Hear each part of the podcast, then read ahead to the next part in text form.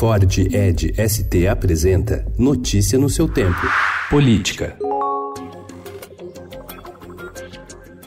O clima de rivalidade nas relações do presidente Jair Bolsonaro com os governadores de São Paulo, João Dória, e do Rio de Janeiro, Wilson Witzel, ficou explícito ontem em duas cerimônias públicas que reuniram os três políticos. Em São Paulo, durante evento de formatura de sargentos da Polícia Militar, Dória foi vaiado pelo público, enquanto o presidente foi recebido aos gritos de mito. Mais tarde, na cerimônia de integração do submarino Maitá, em Itaguaí, no Rio de Janeiro, Bolsonaro se dirigiu ao governador fluminense e disse que trabalha para entregar no futuro um governo muito melhor para quem queira assumir a presidência de forma ética, moral e sem covardia. Como cristão temente a Deus, eu só peço uma coisa: que eu tenha vida, coragem, força e sabedoria, juntamente com os meus ministros e amigos e amigas brasileiros, para que possamos ter boas políticas para levar avante esse país e colocá-lo no lugar de destaque que ele merece.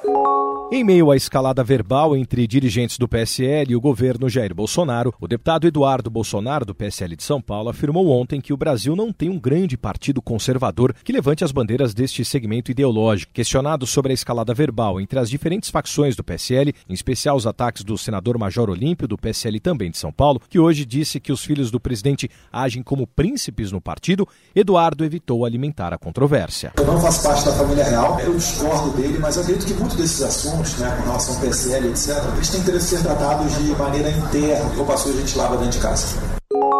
A Justiça Eleitoral determinou que a Polícia Federal investigue o suposto uso de candidaturas laranjas na prestação de contas do PSL do Rio de Janeiro referente à eleição de 2018. O pedido foi apresentado pelo promotor eleitoral Francisco Franklin Passos Gouveia, que vê indícios de eventual prática do crime previsto no artigo 350 do Código Eleitoral, que trata de falsidade ideológica eleitoral e Caixa 2.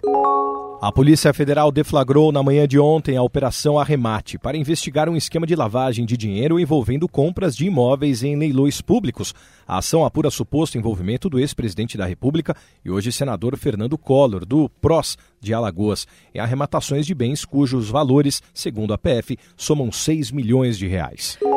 A Justiça Eleitoral condenou a empreiteira Mendes Júnior e dois executivos ligados à companhia ao pagamento de indenização de 382 milhões de reais. A decisão da terceira vara federal em Curitiba foi tomada em ação de improbidade proposta pela Força Tarefa da Operação Lava Jato no Ministério Público Federal do Paraná. Notícia no seu tempo. É um oferecimento de Ford Edge ST, o SUV que coloca performance na sua rotina até na hora de você se informar.